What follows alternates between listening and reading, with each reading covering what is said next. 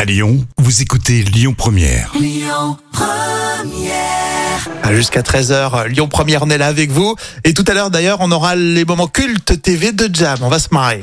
L'instant culture. Rémi Bertolon, Jam Nevada. Et professeur Jam avec nous, ça va Oui, ça va et toi Rémi Bertolon Eh Bien, professeur euh, de musique aujourd'hui, tiens.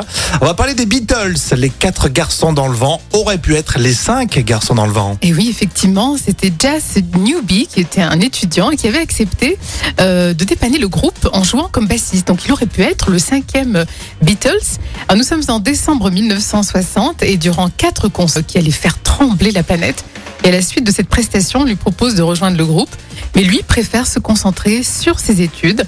Et il décline l'offre et il devient professeur de mathématiques. Ah bah c'est ballot. Enfin, j'aime bien les profs, hein, mais Et quant aux Beatles, Lennon et Harrison refusaient euh, de se mettre à la basse. Donc c'est McCartney qui a endossé ce rôle à contre-cœur. d'accord. T'imagines, le gars, il aurait fait euh, le cinquième Beatles. Exactement, ouais. Il aurait eu une euh, vie exceptionnelle. Oui, c'est vrai que c'est...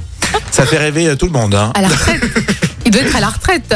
C'est l'émotion. Oui, là, il est à la retraite, il profite euh, de ses acquis. hein. Non. On plaisante bien sûr, mais euh, j'adore, alors, j'adore apprendre plein de choses sur les Beatles. Mais euh, c'est un, c'est un groupe. euh. Oui. Allez, la suite avec les infos, ça sera à midi avec Amaury sur Lyon Première. Écoutez votre radio Lyon Première en direct sur l'application Lyon Première, lyonpremière.fr et bien sûr à Lyon sur 90.2 FM et en DAB+.